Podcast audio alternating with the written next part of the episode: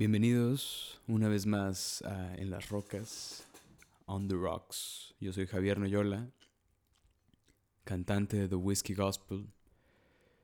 Y una vez más quisiera agradecer a todas las personas que han escuchado los últimos capítulos que hemos estado subiendo. La semana pasada no tuvimos capítulo porque estaba preparando este. La verdad es que este es algo especial para mí. Todos son especiales para mí. Poder hacer una conversación con ustedes siempre es especial para mí. Pero este en específico creo que la manera en la que fluyó fue muchísimo más profunda y me tocó partes de mi creatividad y de mi de mis propios hubo una conexión ahí muy profunda en el cenote color esmeralda de mis sentimientos si lo puedo describir de alguna manera y logré sacar de las profundidades muchas cosas que llevaba tiempo sin haber podido poner en palabras El día de hoy, más que darles una lectura o un lecture, ¿no? Una clase o decirles cómo tienen que sentirse o qué tienen que pensar. Quiero compartirles una definición y preguntarles obviamente cuál es su definición.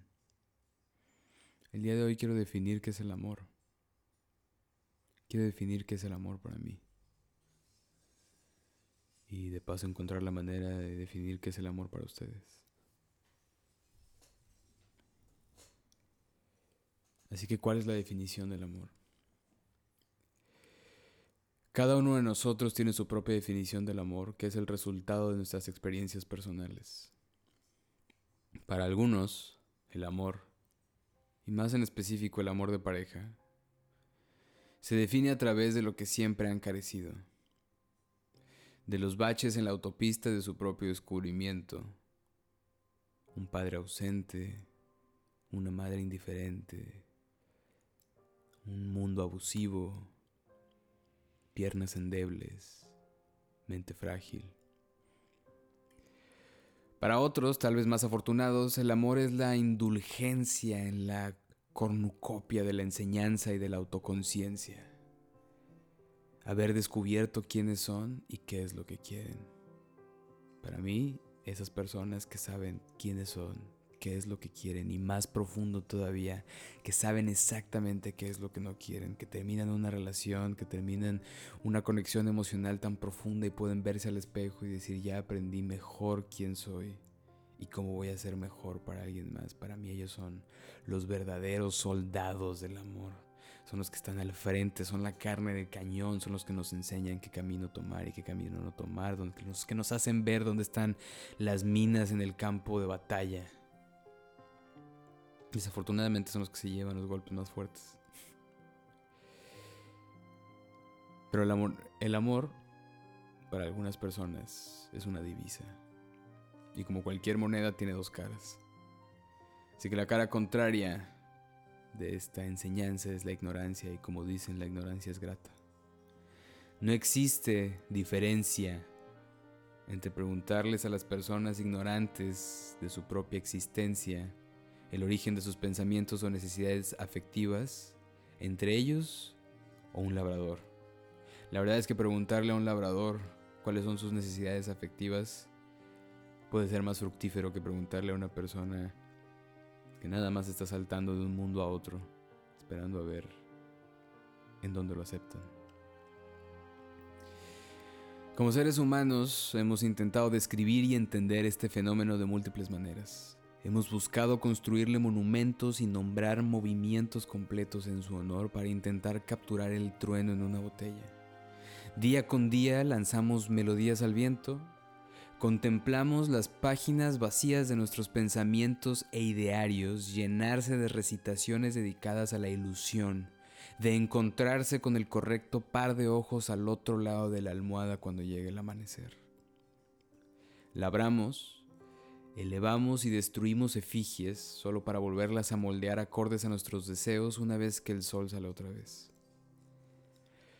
Relatos, libros, discos, películas, ciudades, imperios, civilizaciones, religiones y realidades enteras se han forjado y derrumbado alrededor de la búsqueda del significado o de la razón de este poder tanto libertario como sofocante. Tratamos de forzar al plano físico tridimensional algo que solo puede existir en su propia dimensión sujeta a la multiplicidad de su forma invisible, de su forma inconmensurable. Una dimensión que nos abre sus portales en avasallantes destellos luminosos que muestran sus puertas a veces entre las sábanas, a veces en la fracción de segundo en la que existe una mirada furtiva y el acuerdo tácito detrás de la misma. A veces, entre suspiros convencidos y dudas escapadas en los silencios que reverberan en las salas donde se guardan los largos momentos, en donde el destello continúa haciendo eco una vez que se ha cerrado el portal. Entonces, ¿cuál es la definición del amor? Todos tienen su propia definición del amor. Y hacer esto para mí es una manera de ponerla a mí en papel. Así como el amor es una fuerza de multiplicidad dimensional que cambia de acuerdo a la capacidad perceptiva del ser en cuestión, también esta definición está sujeta a cambio. Cambio de humor, cambio de imagen, al cambio de relación que tengo conmigo en el espejo, al cambio en el valor de la divisa, al cambio eterno. La verdad es que yo creo en la separación de nuestras almas gemelas por el rayo de dioses celosos. También creo que el romanticismo victoriano nos arruinó la vida hasta hace poco, aunque algunos progresistas del día de hoy sean demasiado mojigatos para entender que su visión es muy parecida a los mismos que crearon la Inquisición mediante máquinas de vapor. Creo en un mundo perfectamente desacomodado, listo para ser reordenado por mano propia y con la ayuda de una amiga ideal así como creo en la soledad reparadora que decide, un poco cruel. ¿Quién realmente fue nuestro amante de años dorados una vez que estemos en nuestro lecho de muerte? Creo en las almas desbocadas de dolor que necesitan resignación y consuelo dentro del sagrado sanatorio elemental, espiritual.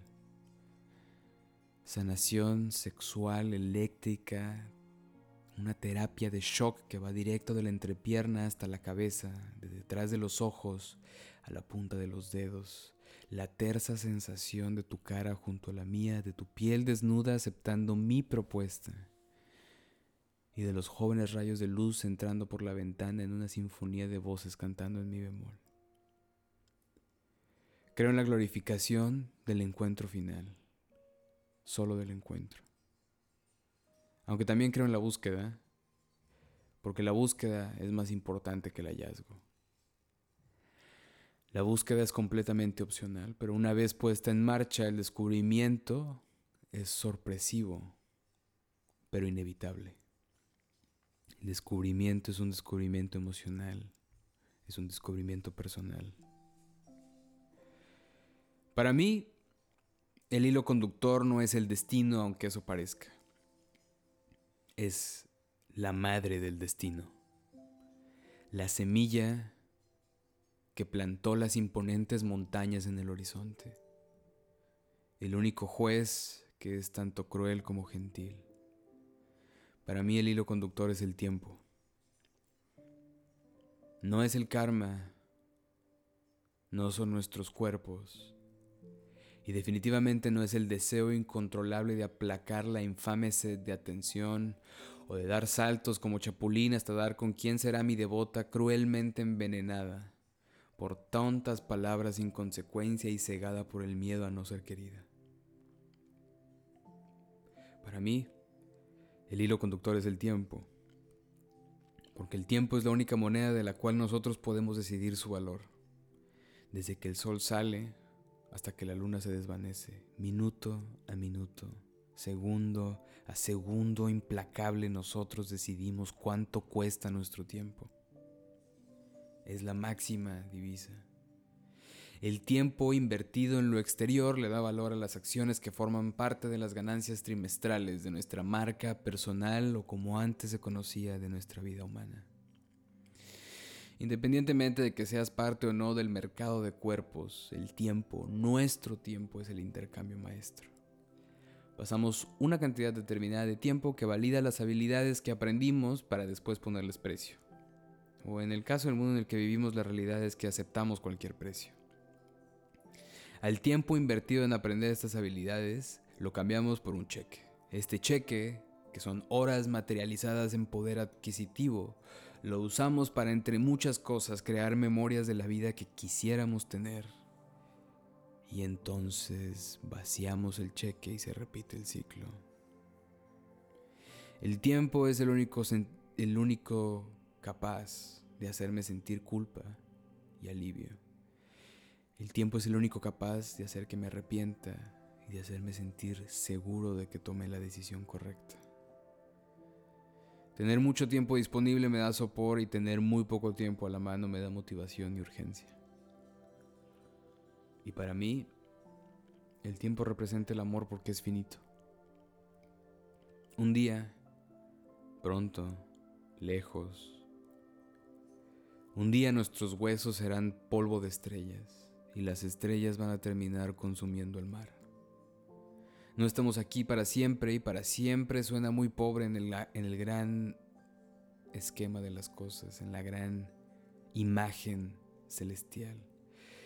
Se nos ha repetido hasta el cansancio cómo debemos invertir este tiempo finito en las cosas que nos hacen felices, en cosas que nos regresarán en creces la inversión que hicimos y se nos ha dicho que no lo resquebrajemos en minucias ociosas ni en grandes exhibiciones de autoplacer.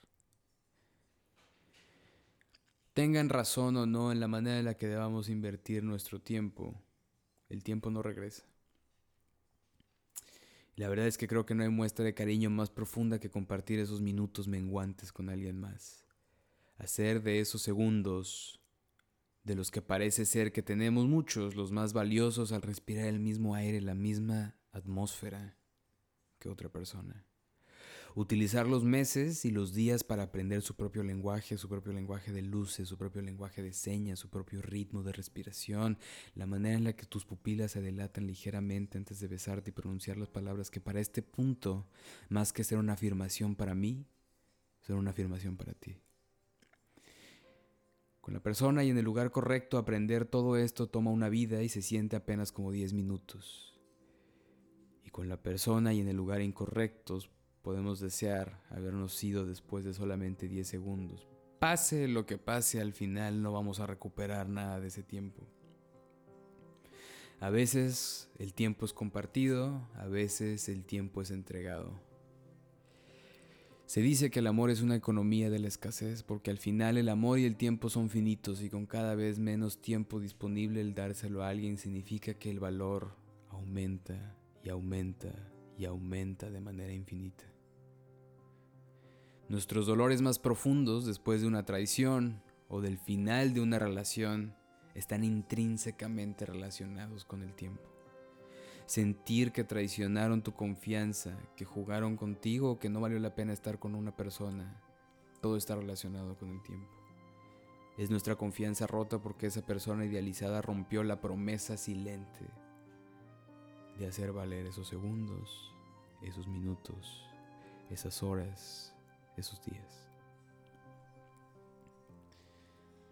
El amor no es para siempre porque el amor es tiempo y el tiempo se acaba.